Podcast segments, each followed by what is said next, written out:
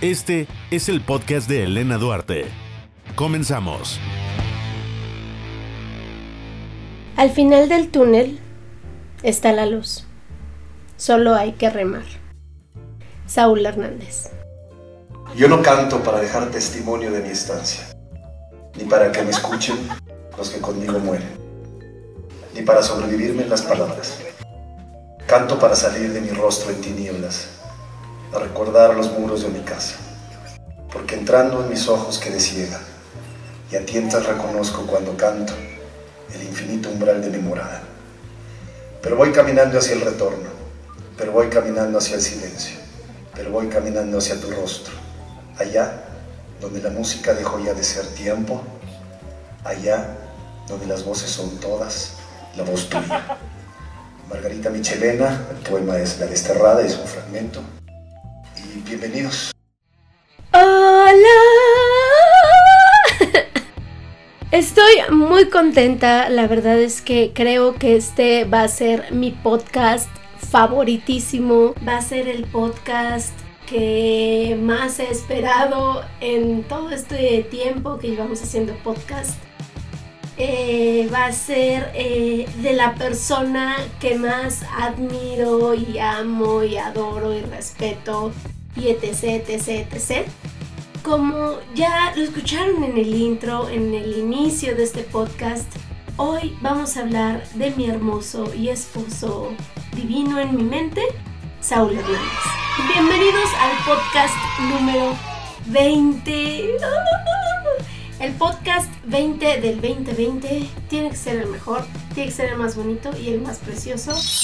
Porque, pues, como ya saben, vamos a hablar de Saúl Hernández, que es mi persona favorita sobre cualquier personalidad, sobre cualquier cantante, sobre cualquier mm, actor, actriz, este, o quien sea. Y es por eso que hoy me puse, miren mi chamarrita de caifanes, para los que nos están viendo en YouTube, para los que nos escuchan en Spotify, eh, hoy traigo mi outfit con el cual usualmente acudo a los conciertos de caifanes o de jaguares en su momento, porque pues vamos a hablar de Saúl Hernández, que muchos dirán o pensarán hay un problema con el nombre real de Saúl, porque muchos dicen que se llama Saúl Alfonso Hernández Estrada, otros solo Alfonso Hernández Estrada, otro Saúl Hernández Estrada, cosa que la verdad ni él ha desmentido, ni nadie ha dicho esto es la verdad. Entonces vamos a dejarlo en Saúl Alfonso Hernández Estrada, como es donde pues más gente dice que así se llama, yo así lo voy a dejar porque miren, para mí es más bien conocido como mi amor. Entonces yo me voy a referir a él como mi amor, solo para usos y costumbres de este podcast. Y pues mucha gente le dice el chato, es como el apodo que, Saúl tiene, entonces podemos decirle el chato, podemos decirle Saúl, puedo yo, solamente yo, decirle mi amor, como usted guste. Y Saúl Hernández cumpleaños esta semana. Afortunadamente y por obra y gracia del destino, cumpleaños un día después que yo. Yo cumpleaños el 14 de enero. Muchas gracias a todos los que me mandaron un mensajito y me estuvieron ahí escribiendo felicidades por tu cumpleaños. Y todo, de verdad se los agradezco mucho, mucho, mucho. Se siente bien bonito sentir su amor sobre mí. Y Saúl Hernández cumple años el 15 de enero de 1964.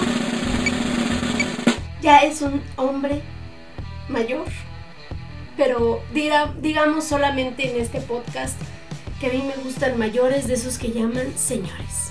Eh, Saúl es compositor, poeta, cantante, músico y muchas, muchas cosas más que se podrán ir aunando a la lista de todas estas virtudes que tiene el chato.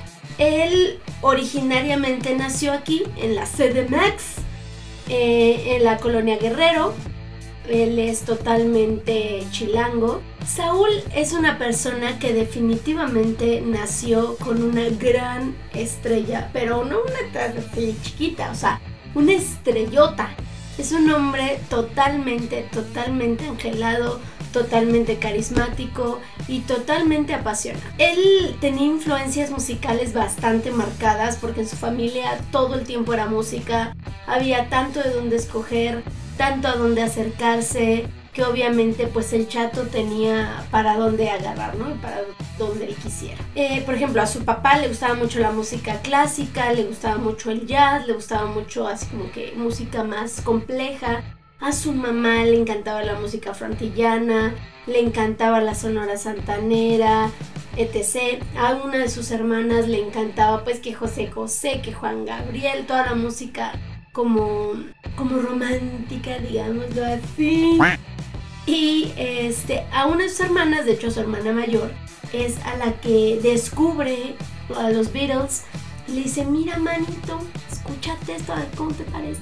¿Te gusta, no te gusta? ¿Cómo ves? Y Saúl es así como que, ¿qué? ¿Qué es esto? Está precioso. Y se hace súper, súper, súper fan de los Beatles. Y ahí es donde Saúl encuentra el rock y encuentra pues esa fuente inagotable de vida para, para él. Desgraciadamente la madre de Saúl muere cuando él tenía aproximadamente nueve años de edad y pues mi pobre chatito se vio sin su madre y se vio con esta falta de pues la persona más importante en la vida de todos, ¿no? Que yo creo que es la madre. Y desgraciadamente desde ahí él sintió a la muerte bastante cerca de él y la sintió como que le estaba hablando al oído pues muy seguido.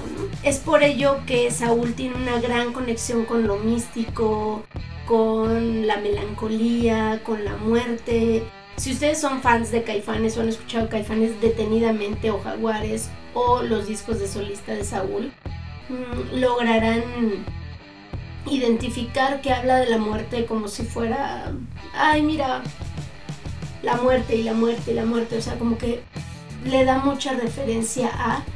Y esto, pues principalmente porque él, al morir su madre, siento que sí sí se ve totalmente solo, ¿no? Porque a lo mejor era la persona más importante para él.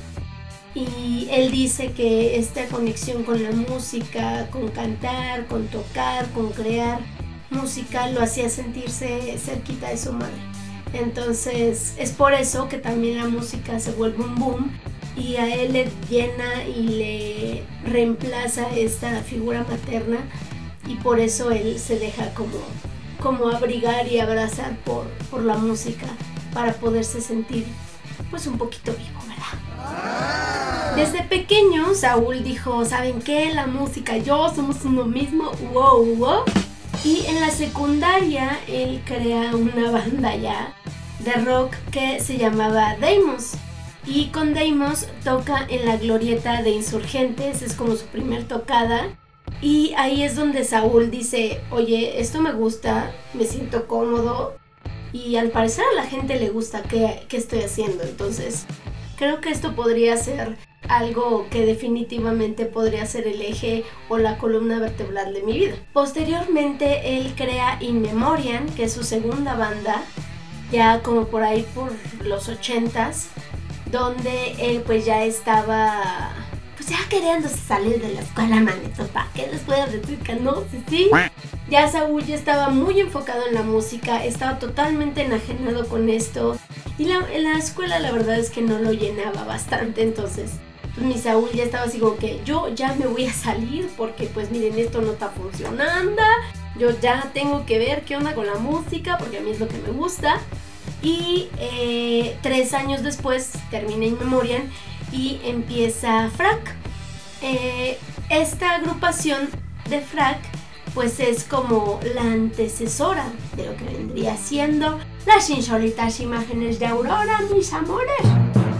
Porque pues ya en 1985 es donde se crean las insólitas imágenes de Aurora, que muchos los que lo llegaron a escuchar allá por el 85 más o menos, Dicen que era una banda esquizo psicodélica, que era un rock bastante como que te quedabas, ¿qué onda? Era una banda que totalmente te, te sacaba de contexto, era algo que nunca habíamos escuchado, era algo que a propios y extraños les gustaba y les daba miedo y como que se quedaban así como que qué onda, pero es magnífica. Entonces, con las insólitas, que de hecho el nombre proviene de un cuento que escribió Saúl. Y pues al momento de hacer su banda es como uno, ¿no? Que es medio malo para los nombres. Él dijo, pues se llame Las Insólitas Imágenes de Aurora, como mi cuento, porque no voy a andar pensando en nombres. Entonces, pues esa es la, la banda que, que crea Saúl para lograr eh, satisfacer esta necesidad de la música. Posteriormente, en una fiesta que tal vez parecería o hubiera parecido totalmente improvisada, de Carlos Markovich, hermano de Alejandro Markovich, les dice, ¿saben qué? Necesito lana, necesito un pretexto para sacar dinero, ¿qué les parece si hago una fiesta y cobro la entrada y ustedes tocan? Y Alejandro Markovich, Saúl y Alfonso André dicen, órale, pues si quieres, nosotros nos echamos ahí el palomazo, nunca habían tocado juntos, pues dicen, ¿cómo de que no?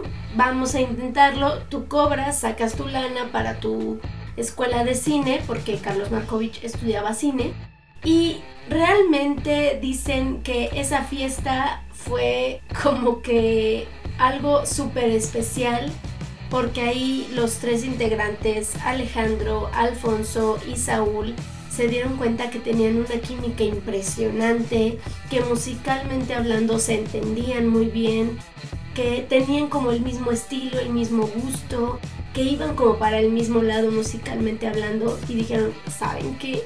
Esto suena a que podemos hacer algo juntos y muy bien, ¿no?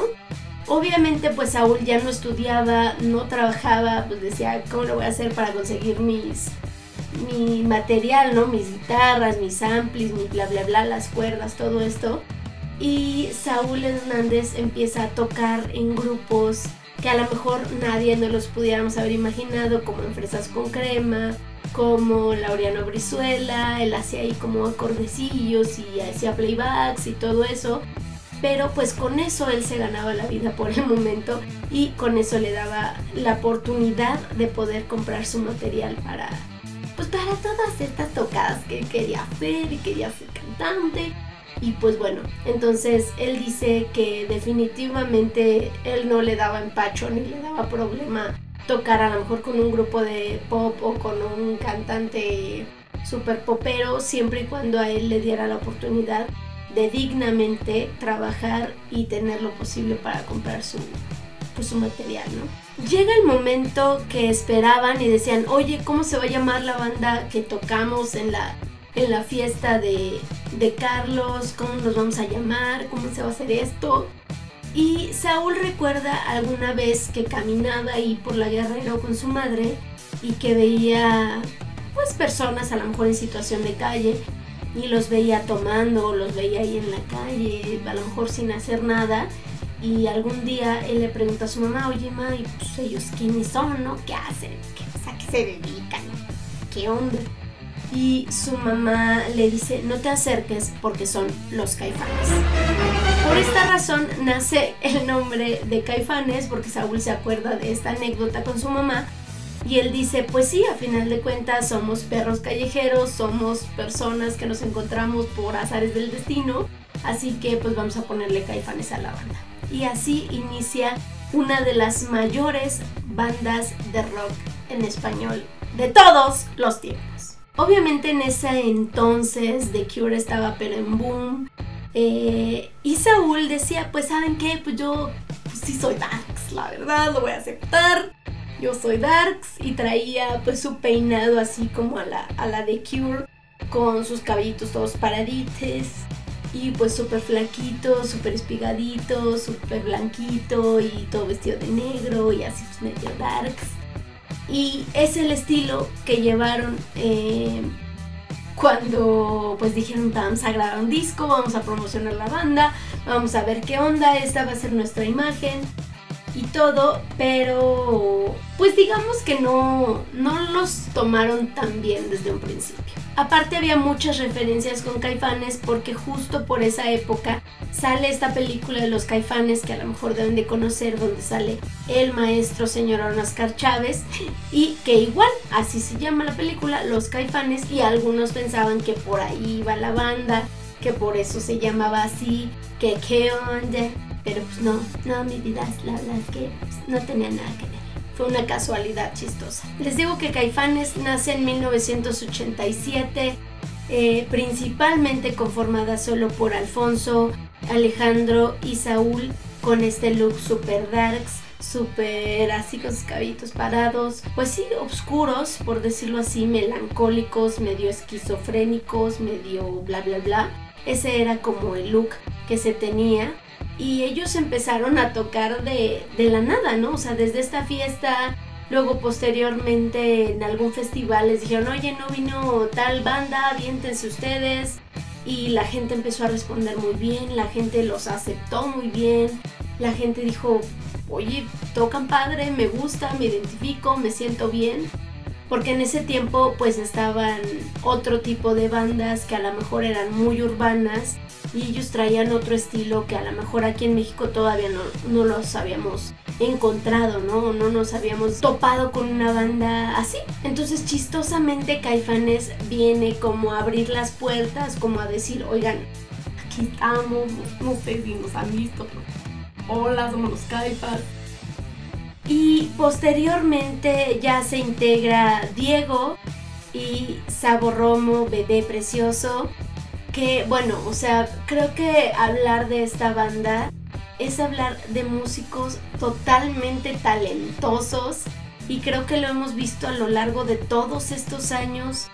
Diego Herrera es una joya escucharlo tocar, eh, el teclado, el sax, o sea, es un cuate que te hace vibrar totalmente con la forma en la que toca el instrumento. Sabo, bueno, es un maestrazo es alguien que de verdad todos lo vemos como el señorón Saborromo. Eh, Alejandro Markovich es un gran guitarrista, alguien que sin querer, siendo de otra nacionalidad, viene a traer a Caifanes como estos arreglos prehispánicos, estos arreglos totalmente mexas. Y híjole, o sea, la verdad es que es un guitarrista que por mucho que alguien quiera igualar las notas y todo, lo, lo hará, lo podrá hacer, nunca con ese toque que tiene Alejandro. Y Alfonso André, pues es una persona totalmente... es complicado. Yo lo conozco, tuve la oportunidad de entrevistarlo alguna vez y es muy serio, muy reservado, es así de, sí, no, claro, pues sí, no, no mucho, sí, entonces es una persona totalmente hermética, pero es un maestrazo de la batería. Es hasta cantante, ya ha sacado discos como solista, nos ha sorprendido con sus canciones, con su forma de tocar. Pero creo que hablar de Caifanes merece un podcast aparte. Hoy solamente vamos a hablar de mi esposo eh, Saúl, porque hay mucho de qué, de qué hablar de ello. Así que después, después o en otro momento haremos un podcast en únicamente y exclusivamente de Caifanes. Dos mil años más tarde. Ay, ya me cansé. Bueno, como les digo que ellos traían este estilo darks, pues un día estaban ahí tocando puertas tratando de ya hacer su disco porque ya habían lanzado sencillos y cuando van a las disqueras, pues mm, desgraciadamente les ven la pinta, les ven el estereotipo, por decirlo de alguna manera, y le dicen, no, pues ustedes están para vender ataúdes, no discos, paz. Y ellos se, ah, Caracas. Esa fue la primera impresión que se llevaron los caifanes al intentar grabar un disco. Y hasta que posteriormente mi jefa preciosa, hermosa, Fernanda Tapia hizo lo propio, eh, metiendo los demos a radio, intentando, mm, pues sí, lo que siempre ha hecho ella, ¿no? Apoyar a las bandas emergentes, apoyando a la nueva música.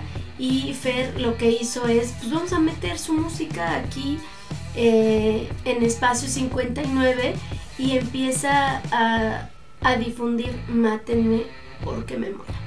Un rolo, no, no, no, totalmente melancólico, totalmente amoroso, totalmente entregado. Se ve que esta canción es totalmente para su mamá. Se ve que es una canción del niño de nueve años que pierde a su madre y que dice, cuando me muera me quiero llevar una foto tuya porque te voy a encontrar, porque estaremos juntos otra vez. Y, ay Dios mío, ya voy a llorar. Esto no se puede hacer así, manitos. Yo no puedo hablar de Saúl si no me pongo a llorar. No puede ser posible. Vamos a otra cosa. Posteriormente, pues entra el boom del rock en tu idioma. Eh, porque estaba sonando muy bien Hombres G, estaba sonando muy bien Soda Stereo, estaba sonando muy bien Radio Futura. Y aquí en México dijeron, bueno, o sea, de traerlos y estarlos trayendo constantemente, pues ¿por qué no le hacemos caso a las bandas que se hacen aquí en México y los ponemos aquí a tocar en México y nosotros empezamos a crear nuestra industria de rock mexicano? Gracias. Gracias. Se organiza un, este, un concierto donde Neon y Caifanes, que eran las bandas que en ese momento pues jalaban más gente, dijeron, ¿saben qué? Vamos a hacer un concierto con los dos y vamos a ver este pues la gente con quién se aprende más o a quién le cantan más o, o cómo se comporta el público. Y pues bueno, ¿qué les digo mis amores? Neon me encanta, realmente sí me gusta mucho.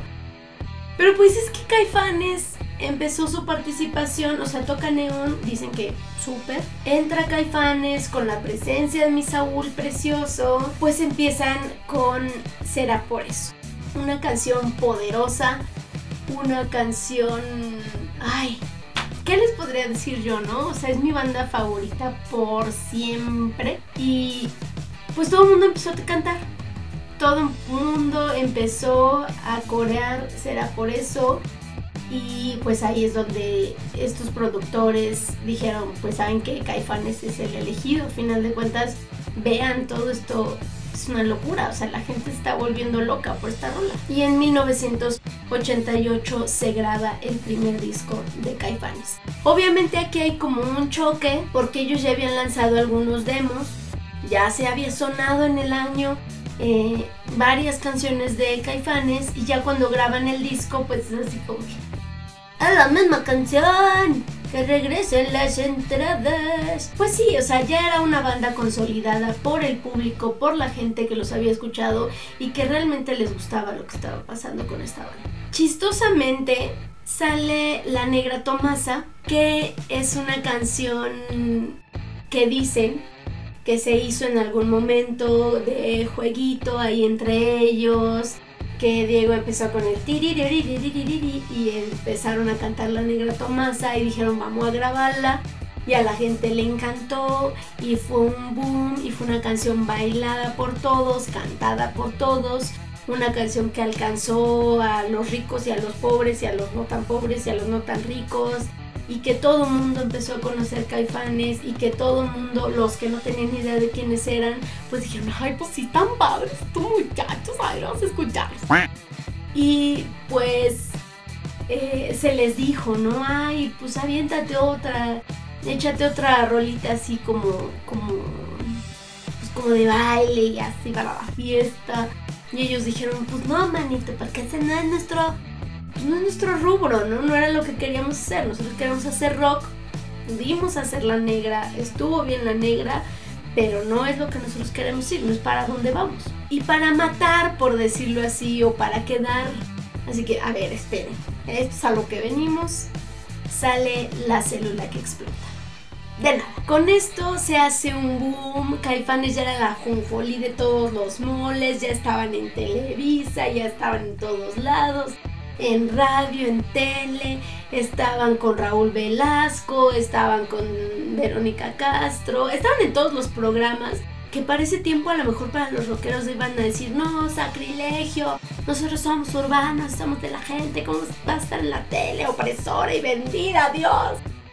Pero Caifanes dijo, miren, ¿saben qué? Aquí hay para la chuleta y nosotros vamos a abrir camino.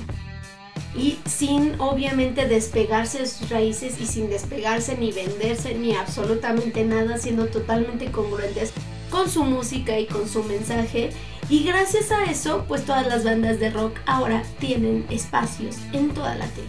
De nada, se los voy a dejar ahí, miren.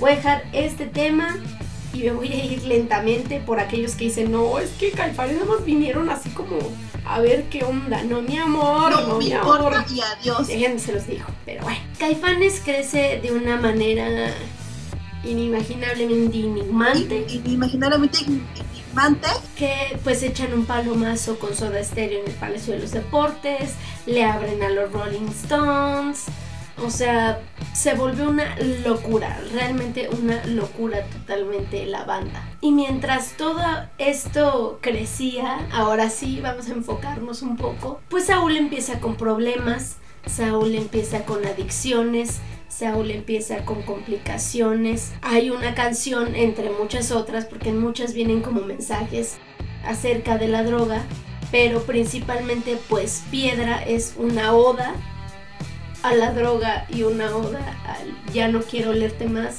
no me quiero ir contigo llorando al cielo, quiero aprender, aprender a amar. Entonces, pues Saúl empieza con esta adicción, empieza pues, a vivir la vida loca, la verdad.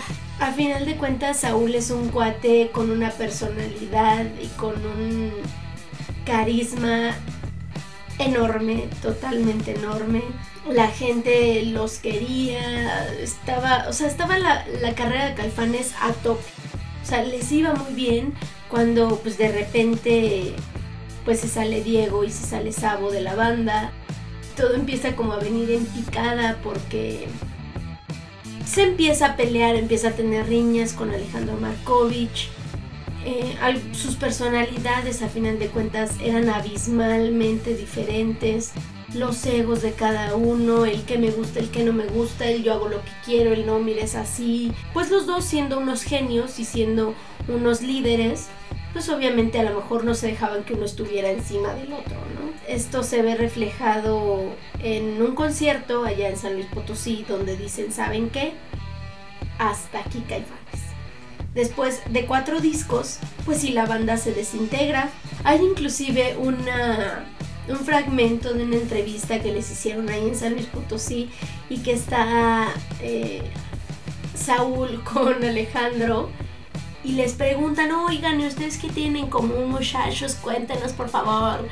Y empiezan el número de cromosomas, no, pues el número de huesos, no, pues bla, bla, bla. Y se empiezan a echar un pique ahí horrible en la entrevista, se ve la tensión súper fuerte, queda así como que córtale,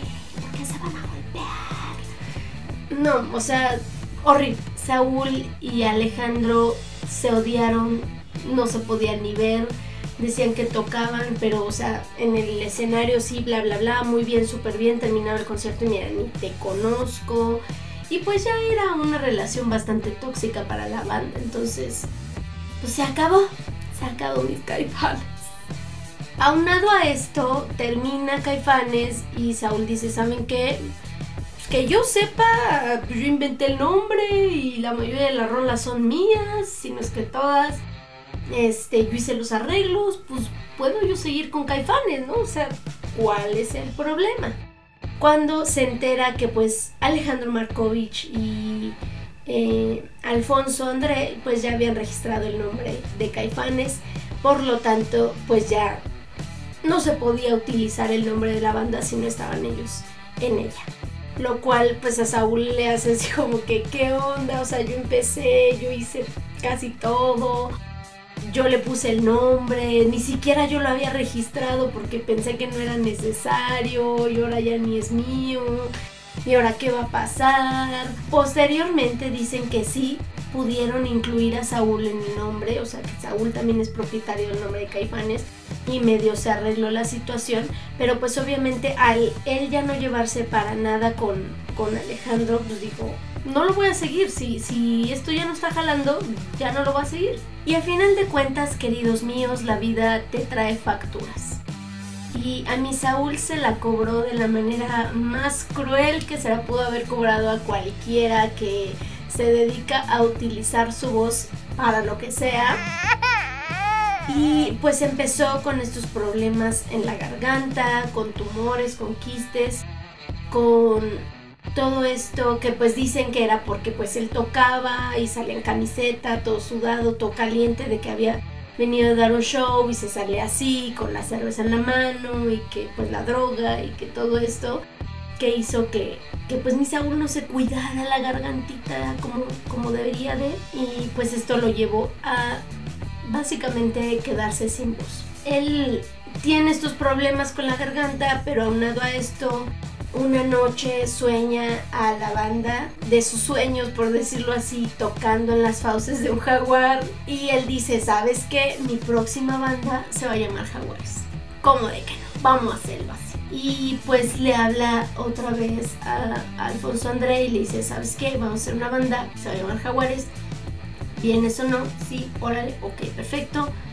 Y Saúl dice, ¿saben qué? Ya no voy a poner así una alineación fija, que entren y salgan músicos, que entren y salgan este, todo tipo de, artistas para que esto se haga como una especie de, de algo más orgánico y cosas así. Tuvo la genial idea de incluir al señorón José Manuel Aguilera y a Federico Fong, que ahora son integrantes de La Barranca y son enormes también, son maravillosos. De hecho, si quieren ver la entrevista que le hice a, José Manuel Aguilera, la están aquí en mi canal de YouTube, por los que nos están viendo en YouTube, por los que nos escuchan por Spotify. Cuando terminen, échense una vuelta a mi canal de YouTube y ahí tengo la entrevista que le hice al señorón Aguilera por el último disco de La Barranca. Pero bueno, sigamos. Saúl crea en este Jaguares como, pues sí, un tallercillo, donde entraban y venían varios integrantes. Llegó un momento en que estuvo nuevamente Sabo, entró el vampiro, este, etcétera, etcétera, etcétera, de muchos músicos, ¿no? Que disculpen por el momento, no me sé el nombre de todos los que conformaron en algún momento parte de, de Jaguares. Pero pues mientras avanzaba esta etapa del relanzamiento ahora de Jaguares, de esta nueva banda, de nuevas canciones, un nuevo concepto, tenían arreglos super mexas, tenían letras sociales, hablaron de las muertas de Juárez, hablaron de la corrupción, de la injusticia, de la desigualdad social, hablaron de muchísimas cosas que en ese momento a lo mejor nadie hablaba y empezaron a criticar a Saúl que por qué se la pasaba hablando de cosas sociales y en sus conciertos dijeron que esto y el otro con el gobierno y como por qué y que lo utilizaba como una medida para hacerse el rudo y el contestatario y cosas así. De hecho hubo en algún momento una persona muy desatinada en mi vida que me dijo que escuchar caifanes y que escuchar jaguares era música para chairos. Híjole, se me hizo totalmente ofensivo, no porque la palabra chairo sea ofensivo, sino porque a final de cuentas alguien estaba haciendo algo, alguien estaba hablando de temas que nadie estábamos hablando, como las muertas de Juárez, que en su momento fue un boom, y que Saúl hizo muchos movimientos, hizo muchas protestas, o aunque sea dijo, yo no estoy de acuerdo, no, nadie, ok. Aunque sea hizo algo, ¿no? Es un hombre que ha estado muy al pendiente del pueblo mexicano, que ha estado muy al pendiente de la desigualdad, que ha estado, pues sí, dando un mensaje positivo en cuanto a esto no está bien, qué hay que hacer, cómo se puede ayudar, vamos a hacer algo y cosas así que ya ahorita esta onda del altruismo ya es como muy común en estos artistas a lo mejor de rock.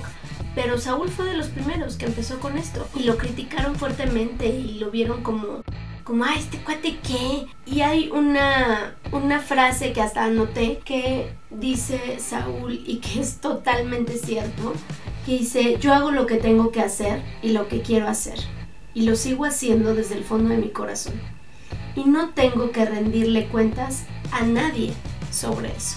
Y sí, definitivamente él estaba en su concierto, él estaba en sus rolas con sus canciones y él podía decir lo que se le pegara a la gana. Desafortunadamente, la voz de Saúl ya no aguantó llegó un momento en el que ya su voz no dio para más.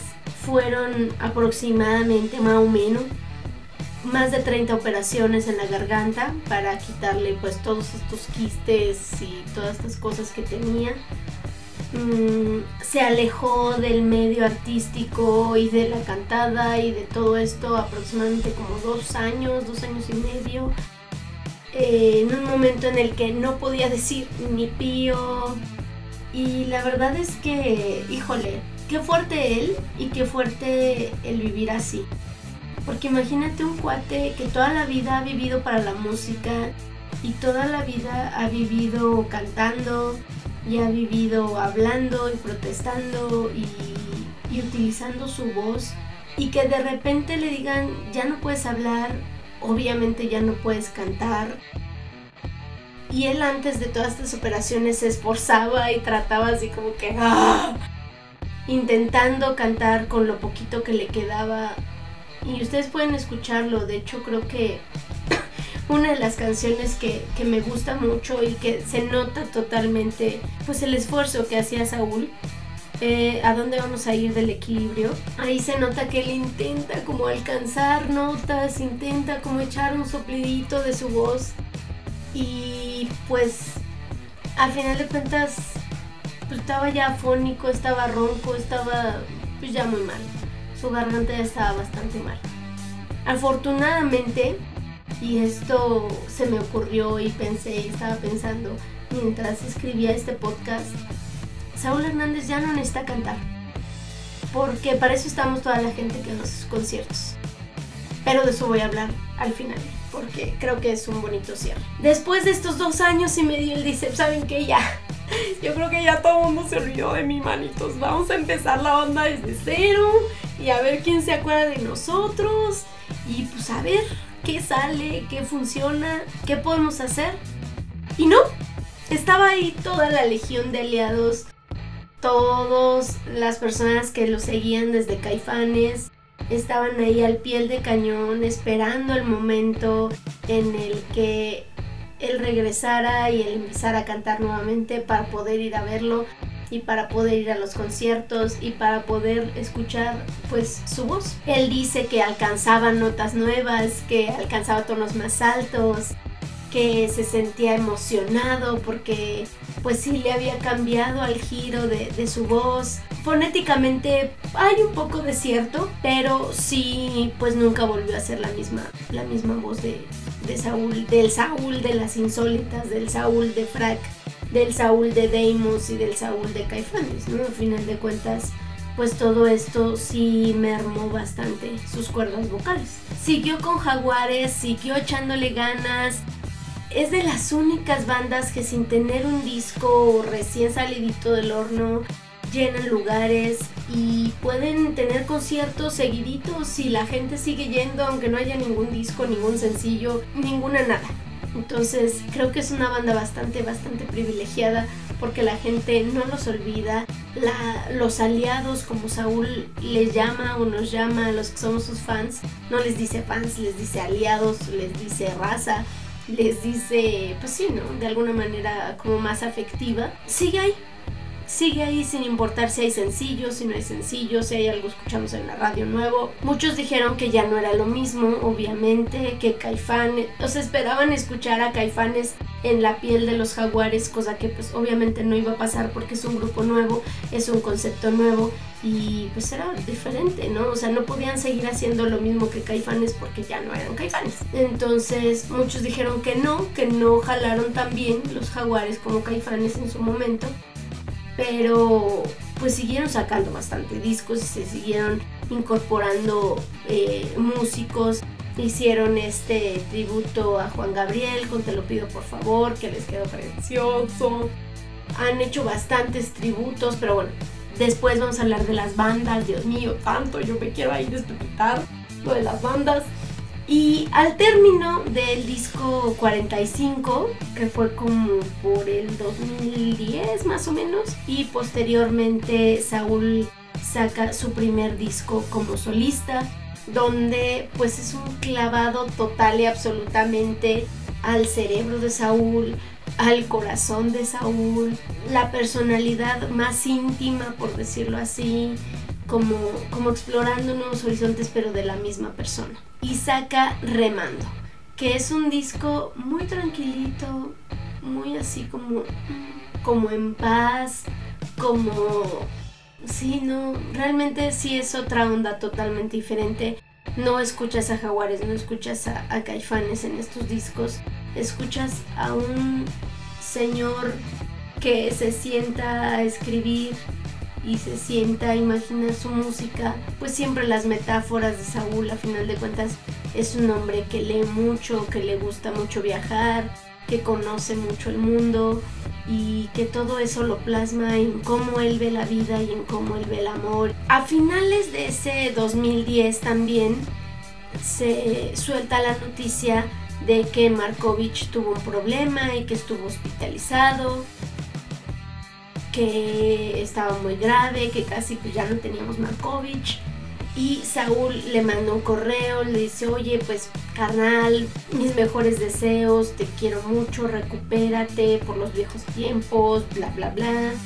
Y da pie a que haya un reencuentro de Caifanes, algo que jamás nos imaginamos que iba a ocurrir todos los que crecimos ya con jaguares y nunca vimos a caifanes, dijimos esto nunca va a pasar. O sea, yo nunca en la vida voy a ver a caifanes juntos. O sea, es el sueño más guajiro de Guajiro Lolandia. Y este, pues nunca pensábamos, ¿no? Que iba a ocurrir. Pero en el Vive Latino del 2011, la banda estelar era Caifanes, era el reencuentro de Caifanes e inician con ese icónico Será por eso, donde, híjole, la verdad es que yo no tuve oportunidad de ir, no pude ir, me hubiera encantado sobremanera estar ahí. Vi las transmisiones en vivo, la gente lloraba, estaba hasta el que requeteque que eh, todos los que lo estaban escuchando estaban emocionados, se sentía la vibra. A final de cuentas, Mm, Saúl es un hombre que impone demasiado. Y no lo digo porque soy la más grande y ferviente admiradora de él, sino porque es cierto, no soy la única persona que lo dice y en entrevistas y en documentales y en cosas así que se han hecho especiales de Saúl, eh, se habla de que Saúl tiene una personalidad, o sea, imponente, impactante, Mm, tiene una espiritualidad, una energía, un aura, no sé, no sé todo lo que ustedes crean. Bueno, todo eso lo tiene Saúl y es alguien que, que transmite mucho, o sea, es un emisor de energía y, y, te sientes al lado de él y es así como que, ¿qué onda con este cuate? O sea, vibra muy cañón, o sea, tiene una vibra bastante fuerte. Solamente he tenido la oportunidad una vez en mi vida de estar junto a él en una firma de autógrafos, o sea, ni siquiera por el trabajo. Y me acuerdo que iba yo con mi disco de remando porque fue una firma de autógrafos de él. Me estuve parada como 10 horas más o menos para poder llegar con él. Llegué, yo ya tenía mi speech de no te amo, este, caste conmigo, este, soy tu sirvienta, lo que tú quieras, pero llévame por favor yo ya tenía así como que no le voy a decir esto y que yo lo escuché y bla, bla, bla. Porque, bueno, a ver, a ver, aquí voy a explicar un poquito más. Yo conozco a Jaguares principalmente a los 11 años porque mi hermana tenía el disco del primer instinto, el cual es mi favorito en toda la vida, en todo el mundo y sus alrededores, por miles de cosas. En primera porque tiene unos arreglos preciosos porque es una forma de mezclar el rock con mariachi, con la sonora santanera, con muchísimos otros géneros. Y, queda tan bien, está hecho con tanto amor, con tanta entrega, está tan bien arreglado, le, le da la vuelta totalmente Saúl a todas las canciones. O sea, si tú piensas que ya te sabes la célula que explota o viento, bueno, en este disco es totalmente otra, otra rola de otra persona hasta podrías pensarlo. Entonces cuando yo escucho este disco del primer instinto a mis 11 años, mi hermana ya era así que no, pues igual y ya, como que ya no lo voy a ocupar, no sé si sí o no, qué onda. Y yo lo escuché y me quedé así como que, ¿qué? O sea, para mí fue un boom en mi cabeza. Me costó muchísimo volverlo a escuchar y volverlo a escuchar y volverlo a escuchar y entenderlo. Y los arreglos, yo decía, es que es mariachi, se oye tan padre. No sé, o sea, para mí fue un- una cosa totalmente... O sea, explotó mi cabeza en ese momento. Y a raíz de ahí empecé a escuchar a Caifanes, empecé a escuchar a Jaguares y pues ya me hice súper, súper archi requete recontra fan de Saúl. Entonces cuando sale este disco de Remando y dicen que va a haber una firma de autógrafos, falté a mi trabajo, dije estoy enferma y me fui desde súper temprano. Les digo que me formé como 10 horas, yo ya tenía así, llevé mi disco del primer instinto también, yo dije que me lo firme también, porque este es el principal por el que yo lo amo. Y me quedé ahí parada, en cuanto me iba acercando así en la fila y lo iba viendo, yo iba así como que, ¿qué onda? Yo me emocioné muchísimo, yo lo veía, yo decía, es altísimo, su cara es tan preciosa, su nariz. No, o sea, yo estaba vuelta loca, ¿no? Pero el vuelta loca me refiero a que estaba paralizada, así de que... Para los que me siguen en Instagram, eh, tengo una foto publicada con Saúl Hernández, donde él me está abrazando a mí y yo así... "Uh, uh", porque no pude decirle nada. Llegué y sentí una vibra, sentí un algo que pueden decirme loca, está bien, pero tiene una vibra tan cañona este hombre que yo me quedé así como que no le dije nada. No, no pude formular una palabra. Llegó, me dijo, hola, ¿cómo estás? Y yo así de, hola. Y me dijo, ¿te firmo el disco? Y yo, sí, por favor. Ni siquiera le dije el otro, no, no, no le dije nada. Me acerqué, me empezó a firmar, me dijo, ¿cómo te llamas? No, pues Elena. Y él con amor y paz para Elena. Y yo así de, Dios, me lo está firmando, está al lado de mí. ¿Qué voy a hacer? Me voy a morir para siempre. Yo estaba muerta, muerta, muerta de nervios, de alegría, de emoción. O sea, yo ya no cabía en mí. O sea, yo ya. Si en ese momento Dios me hubiera dicho, vámonos, yo hubiera dicho, mira, ¿sabes qué? Llévame, ya, se acabó, se acabó, se acabó. Yo ya, me puedo morir en paz, no pasa nada. Me dice, ¿y cómo estás? ¿Te gustó? O sea, Saúl Hernández me hizo la plática a mí, señores, y yo no le dije nada. Yo me quedé así, sí, es que te admiro desde muy chica, de 11 años. Primer instinto. O sea, fue lo único que le dije. Y Saúl así que muchas gracias, Elena, de verdad, ven, te abrazo. O sea, él me abrazó a mí, él me tocó a mí. Y yo así nada más así como que eh, medio lo abracé porque estaba tan emocionada que no pude. No pude, o sea, me paralicé del miedo, de la emoción, de lo que ustedes quieran. No hice nada, me quedé así de... "¡Ah! ¡Es Saúl Hernández! O sea, no, o sea, muy mal. Pude haberle dicho lo que sea, pude haberlo besado. No todos somos como Belinda que está ganando como siempre. A veces unos perdemos como siempre.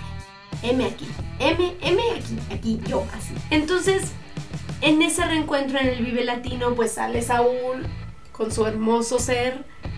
Y empiezan con Será por eso, la gente se vuelve loca, porque era un reencuentro que nadie nos esperábamos, que todos queríamos, que todos anhelábamos dentro de nuestro corazón. Y pues fue un boom. Al final de cuentas, todos queríamos ver a Caifanes, los que los habíamos, los que los habían visto y los que jamás habíamos visto a Caifanes, pues obviamente queríamos verlos juntos. Era el sueño guajiro de todos y se empezaron ya a hacer los conciertos de reencuentro y con Markovich. O sea, nunca pensamos que íbamos a ver la alineación original, por decirlo de alguna manera. Las genialidades de cada uno. Eh, sí, es un merequetenguísimo. Un merequetenguísimo. Y ya en el 2014, pues saca el disco de Mortal, que es un disco igual muy al estilo de Saúl, totalmente social, totalmente como más este ay, no sé ni siquiera cómo decirlo, hasta la portada, las fotos del Palacio de Lecumberri, de Siqueiros, o sea, era totalmente Saúl Hernández, ¿no? Y con este disco Saúl se avienta a hacer una gira. Estuvo en la sala de Zahualcóyotl, en la UNAM, estuvo en el Museo del Chopo, donde pude ir a verlo, estar en primera fila. Que fue majestuoso y precioso porque era la mayor parte del concierto, el 80% del concierto, solo Saúl con una guitarra, un micrófono y una libreta. Y con eso el hombre tuvo para hacerme berrear como nunca en mi vida, eh, porque contaba anécdotas. Eh, lo que hizo con este disco es sí promocionar el, nuevo disco y su carrera como solista, pero también explicarnos, ¿no? El por qué la célula, el por qué mátenme, el por qué viento, el por qué bla bla bla y nos daba como muchas pautas, ¿no? Por ejemplo, eh, dice que, que, había ido a comer con Diego y pues ellos estaban comiendo así unos taquitos y andaban con sus cabellos parados y su vestidura darks y todo. Y estaban platicando y ellos normal comiendo tacos. Y enfrente de ellos estaba una pareja de este, personas adultas, mayores. Y se le quedaban viendo y Saúl así como que, úchala, ¿no? Pues ya ya los incomodé, ¿no? Con mi aspecto, ahorita me van a decir que qué onda. Y que el señor se les acercó con una servilleta y les dijo, oigan, pues lo estábamos viendo mi esposa y yo y la verdad es que pues pensamos que son muy valientes por salir hacia la calle, por vestirse así, por peinarse así y pues me, me dio la inspiración para escribirles unas cosas, entonces aquí tengan, ¿no? Total le dijeron que muchas gracias, que sí, que qué bueno, que gracias se fueron y Saúl abre la servilleta donde este señor le había escrito algo y decía, préstame tu peine y peíname el alma. Que es ícono y estandarte de una de sus canciones más famosas.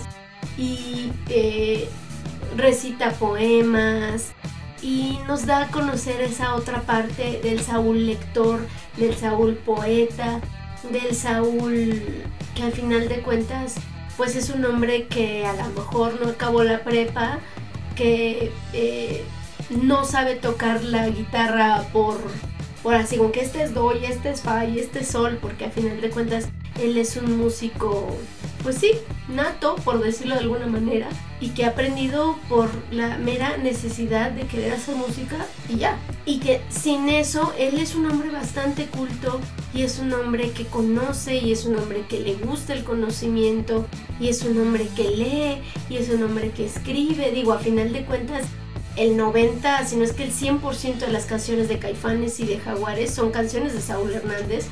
Creo que obviamente te está hablando de un cuate que tiene demasiada imaginación, demasiado talento y demasiado de qué decir y por qué decirlo, ¿no? En las pocas entrevistas que se le han hecho a Saúl, pues él refleja a final de cuentas que es un hombre súper sabio, que sabe lo que dice, que sabe lo que quiere, que tiene muy bien planteados sus prioridades, sus cimientos, sus valores, eh, el cómo él se percibe y percibe a los demás y a la humanidad. Se va a oír muy trillado, ¿no? Pero sí es un hombre de una sola pieza. Es un hombre que por donde le veas es totalmente congruente con lo que dice, con lo que hace, con lo que canta y con lo que podría decirte en alguna charla de cuates. Entonces, por eso y muchas cosas más, Saúl Hernández es mi favorito de todo el mundo. Y quise hacerle este homenaje como regalo a él, como regalo a mí, por mi cumpleaños, por nuestros cumpleaños de Saúl y mío. Me siento súper volada porque cumple después que yo, perdón, pero es algo que me encanta presumir. Pero quise hacerle este, este pequeño homenaje porque me faltaron a lo mejor muchas cosas de qué hablar. De su esposa Julia, de su hija Zoe, que es una musicaza también. este, de su hijo Dan, de su bar en, en Playa del Carmen, de todo esto. O sea, faltan muchas, muchas cosas de qué hablar. Pero quise tratar de comprimir lo más posible porque es una persona que tiene estrella, que mucha gente le habla como si fuera un, un gurú, como si fuera un chamán, como si fuera un ente de otra dimensión diferente a la de los humanos. ¿Y qué les puedo decir?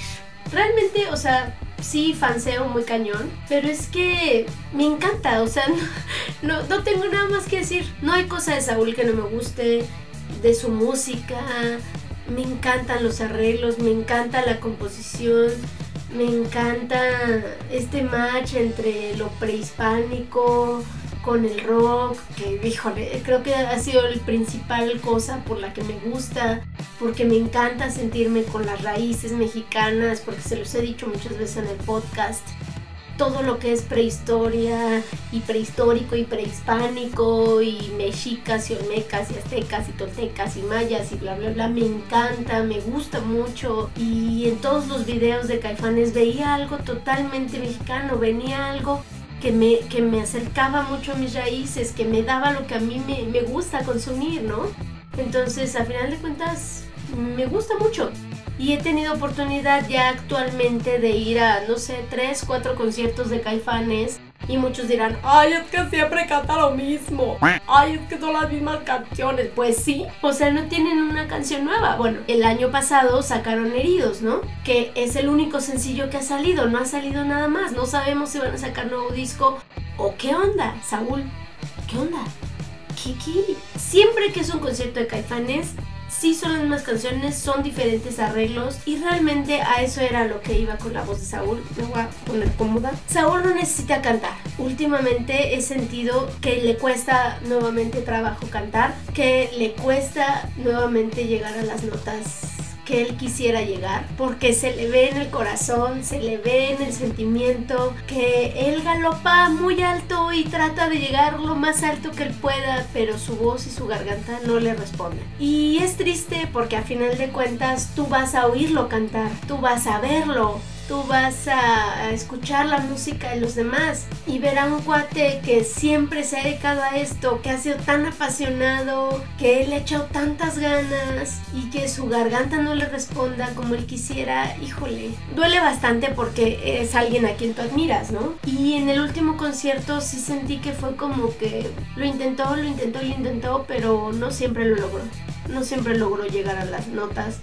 Se aventó dos auditorios seguidos Qué cosa que a lo mejor eso él debería de checarlo para cuidarse más la garganta. Saúl ya no necesita cantar, porque estamos todas las personas que lo admiramos y que lo queremos y que vamos a verlo porque queremos ir a verlo y que sabemos a qué vamos y que sabemos por qué pagamos y que sabemos el espectáculo y el show que vamos a ver y sabemos y vamos por esa espiritualidad y por esa conexión que se siente en cada concierto. Si ustedes son fans, cada concierto es un ritual, o sea, realmente es un ritual donde el de al lado está llorando y, y, la de enfrente se está acordando y tú estás vibrando con ellos y, y se hace una comunión muy cañona y muy extraña.